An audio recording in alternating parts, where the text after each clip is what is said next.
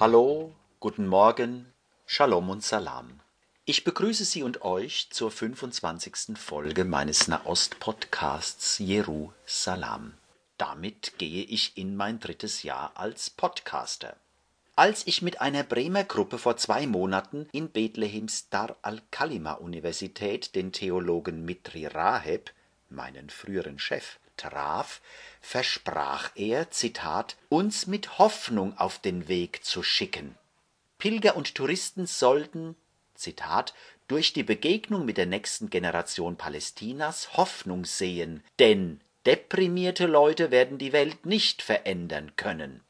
Zitat Ende. Jeder, dem Israel Palästina am Herzen liegt, braucht gerade jetzt eine Hoffnungsspritze.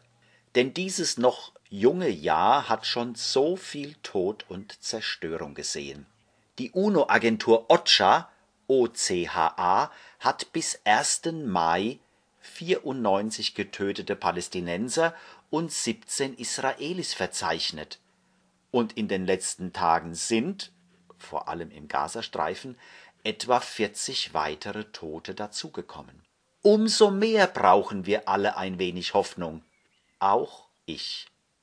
Während wir jetzt Musik von der 18. gemeinsamen Gedenkzeremonie hören, erzähle ich Ihnen und euch von diesen 90 Hoffnungsminuten am 24. April.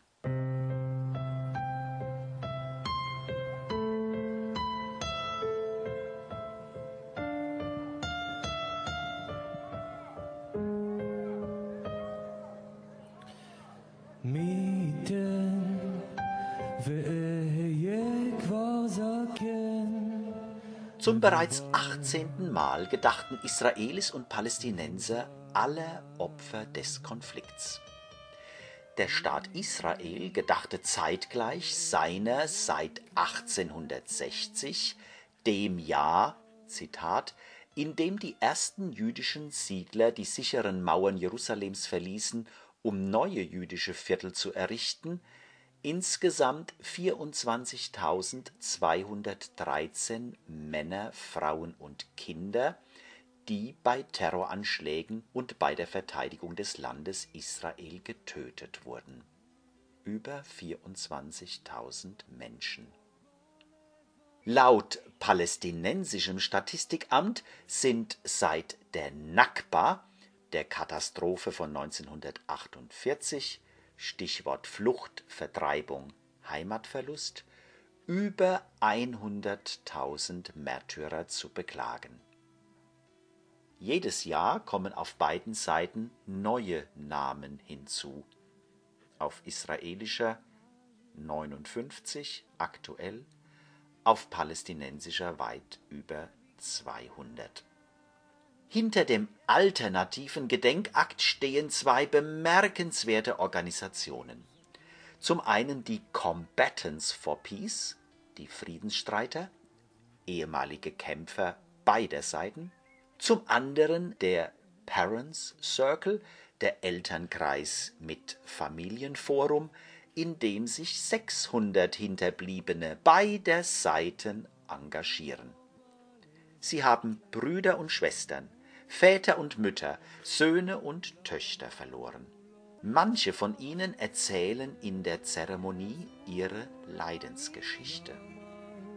Dazwischen erklingt Musik, zum Beispiel ein gemischter jüdisch-arabischer Chor oder eine Musikgruppe.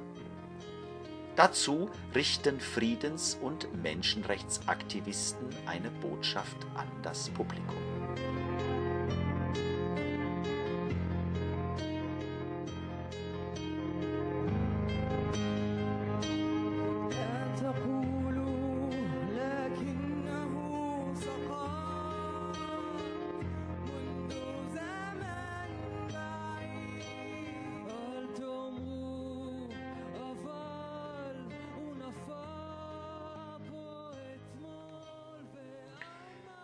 15.000 Menschen hatten sich in einem Park Tel Avivs versammelt.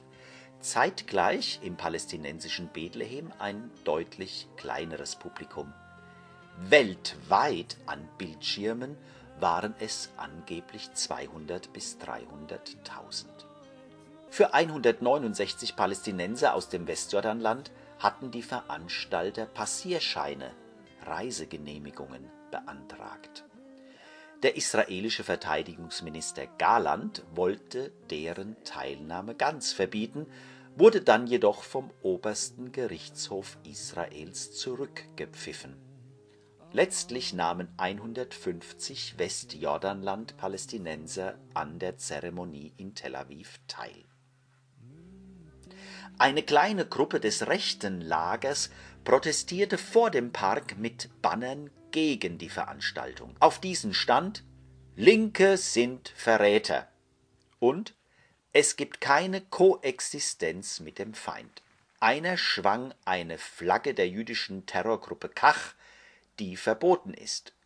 Manche störten den Gedenkakt mit Zwischenrufen. Ein Deutscher, der vor Jahren mehrmals diesen Gedenkakt mitgeplant hatte, erlebte, wie Gegendemonstranten Geh zurück nach Auschwitz schrien, wie Menschen angespuckt wurden oder mit Urinbeuteln beworfen wurden.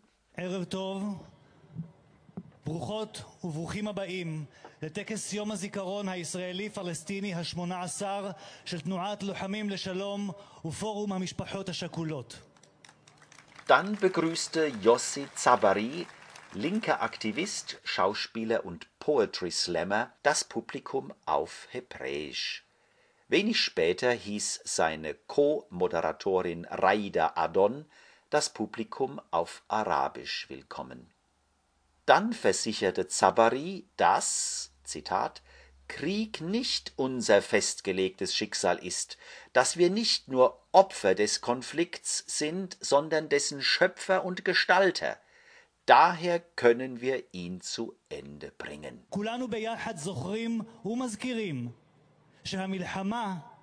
איננה גזירת גורל, שאנחנו לא רק קורבנות הסכסוך, אלא גם מחולליו.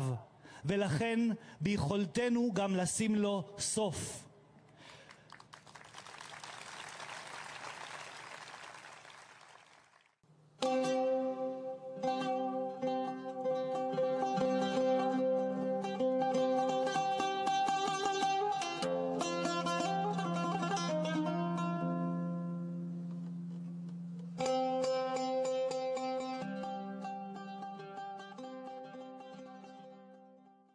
Das erste Lebens- und Leidenszeugnis kommt von der Israelin Anat Marnin.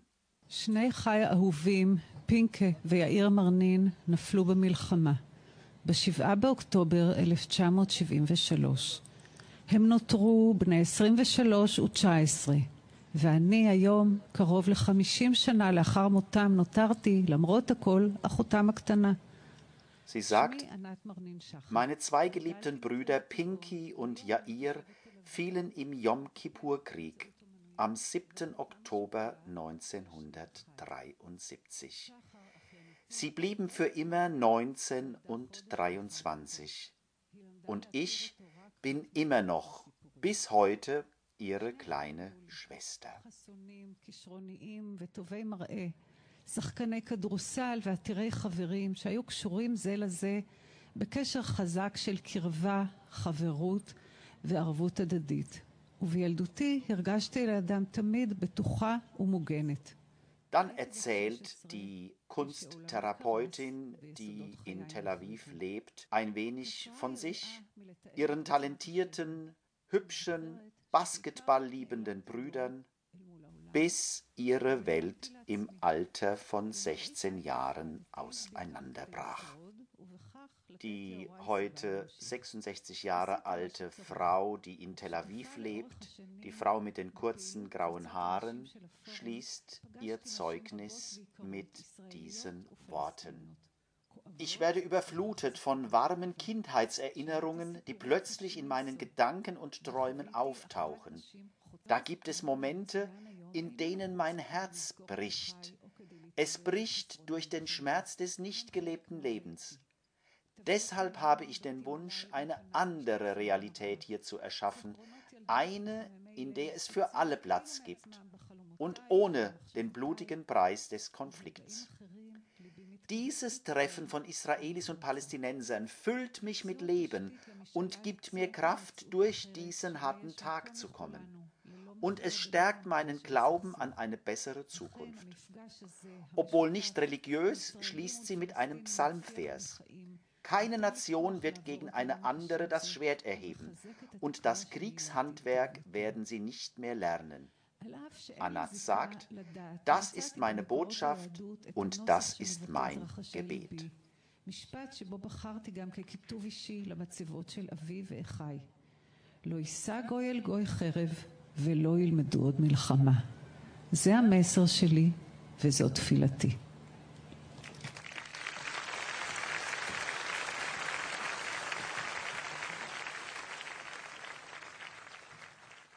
Das nächste Zeugnis stammt von Adel Abu Badawiye aus dem Flüchtlingslager von Jenin, das in Klammern in den letzten Wochen und Monaten wieder häufiger in den Schlagzeilen war.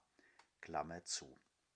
Der Mann, der eine palästinensische Kofie, ein Palästinensertuch trägt, ist 56 Jahre alt und hat acht Kinder.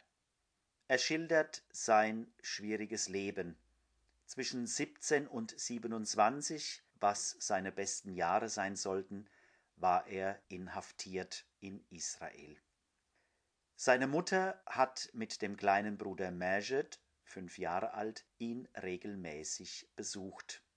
Dann schildert Abu Badawiye einen Besuch, bei dem der kleine Bruder nicht gekommen war. سألت عن ماجد فصارت تعيط يعني وتصيح قالت لي انه الجيش الاسرائيلي اقتحم مخيم وبدا ملاحقة وبدا ملاحقة Die israelische Armee führte in dem Flüchtlingslager eine Razzia durch und rannte hinter Kindern her. Es wurde dabei auch geschossen. Als die Armee abzog, war der kleine Majid nicht mehr aufzufinden. Die Familie suchte stundenlang und fand ihn in einem alten Kühlschrank tot. Dort hatte er sich aus Angst vor der Armee versteckt. Zitat seine Kindheit, seine Zukunft, sein Leben wurden ihm in einem Moment der Angst gestohlen.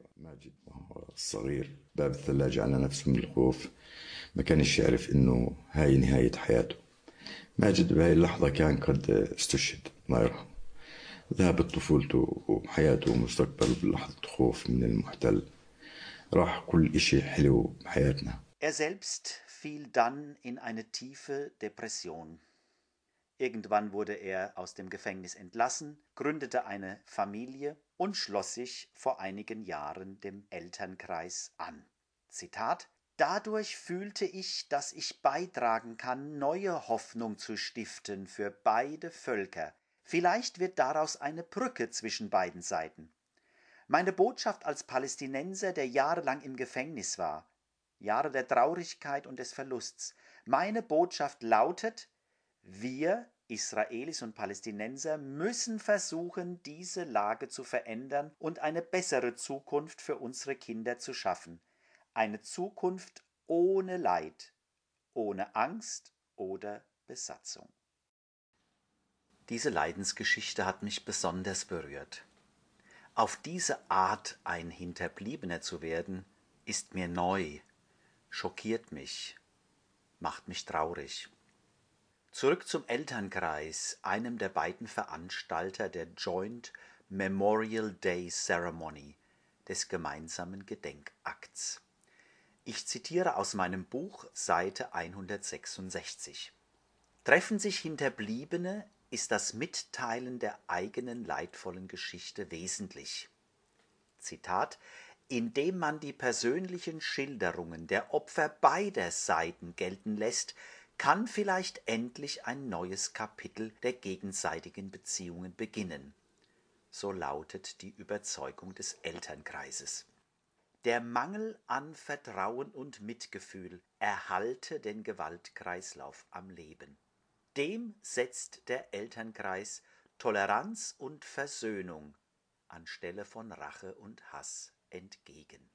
Im weiteren Verlauf der Zeremonie konnte man weitere Leidenszeugnisse hören, dazu Botschaften von Friedensaktivisten, Musik natürlich und ein Grußwort von Tushar Gandhi, dem Urenkel von Mahatma Gandhi, von dem er selbst sagte, My great grandfather Mahatma Gandhi believed that a grave injustice was done to the Palestinians when they were driven out of their homeland. Mein Urgroßvater glaubte, dass den Palästinensern großes Unrecht geschehen ist, als sie aus ihrer Heimat vertrieben wurden und ein jüdischer Staat errichtet wurde.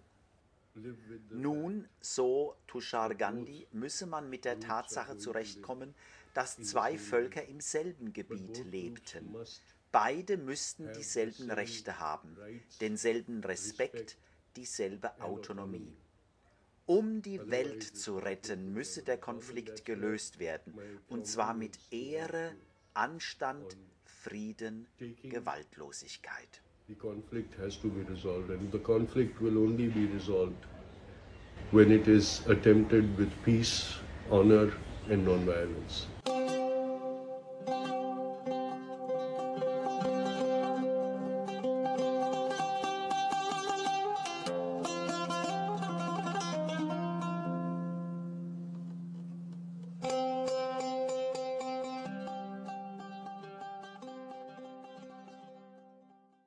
Gershon Baskin, ein US-amerikanischstämmiger Israeli, der seit Jahrzehnten in der Friedensarbeit tätig ist und den ich auch mehrmals getroffen habe, einmal gab es ein Interview mit ihm, hat in der Jerusalem Post ein Stück geschrieben, The Importance of Israeli-Palestinian Memorial Day.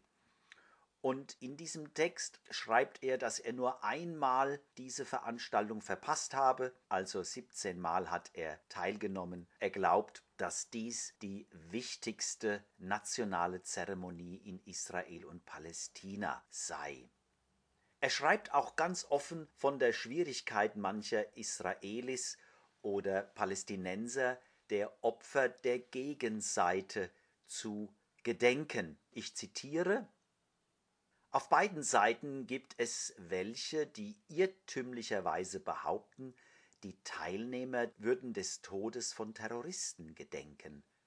Es ist wahr, dass israelische Soldaten, die in Kriegen und im israelisch-palästinensischen Konflikt getötet wurden, bei dieser Zeremonie erwähnt werden und dass ihrer gedacht wird.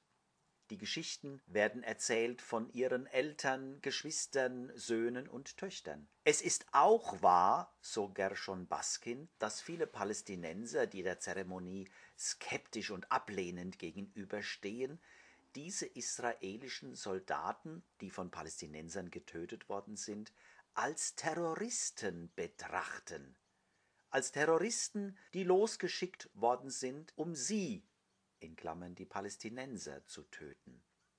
Viele Israelis glauben, dass fast jeder Palästinenser, der von Israelis getötet worden ist, egal ob von einem Soldat oder einem Zivilisten, ein Terrorist gewesen sei. Gershon Baskin schließt mit großer Bewunderung für diese Zeremonie er sagt, es ist ein uplifting experience, eine Erfahrung, die einem Mut macht, die einen aufrichtet. Und Zitat, ich habe unendliche Bewunderung für diese mutigen Familienmitglieder, die bereit sind, auf der Bühne zu stehen vor Hunderttausenden von Menschen und bereit sind, ihre Geschichten zu erzählen.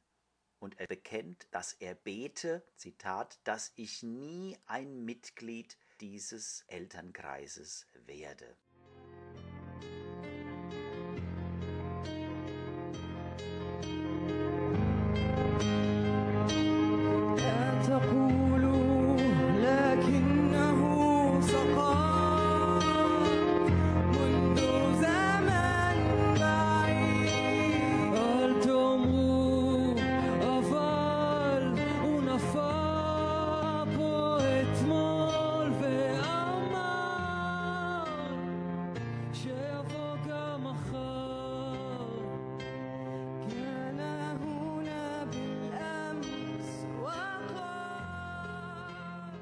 Ja, dieser Elternkreis hat an das Erziehungs- und Bildungsministerium, so heißt dort das Kultusministerium, einen Antrag geschickt. Nun wartet man drauf, ob diese rechtsorientierte Regierung es dem Elternkreis weiterhin erlaubt, die Dialogtreffen in israelischen Schulen, und zwar in der Oberstufe, abzuhalten, wie es bisher üblich war.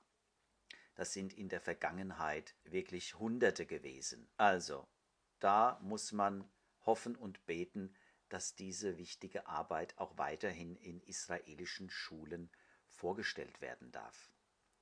Und zum Schluss möchte ich noch das Buch Apeirogon erwähnen, das zwei Vertreter des Elternkreises vorstellt, Rami El-Hanan und Bassam Aramin, die ich beide letztes Jahr bei ihrer Vortragstour in Deutschland kennenlernen durfte.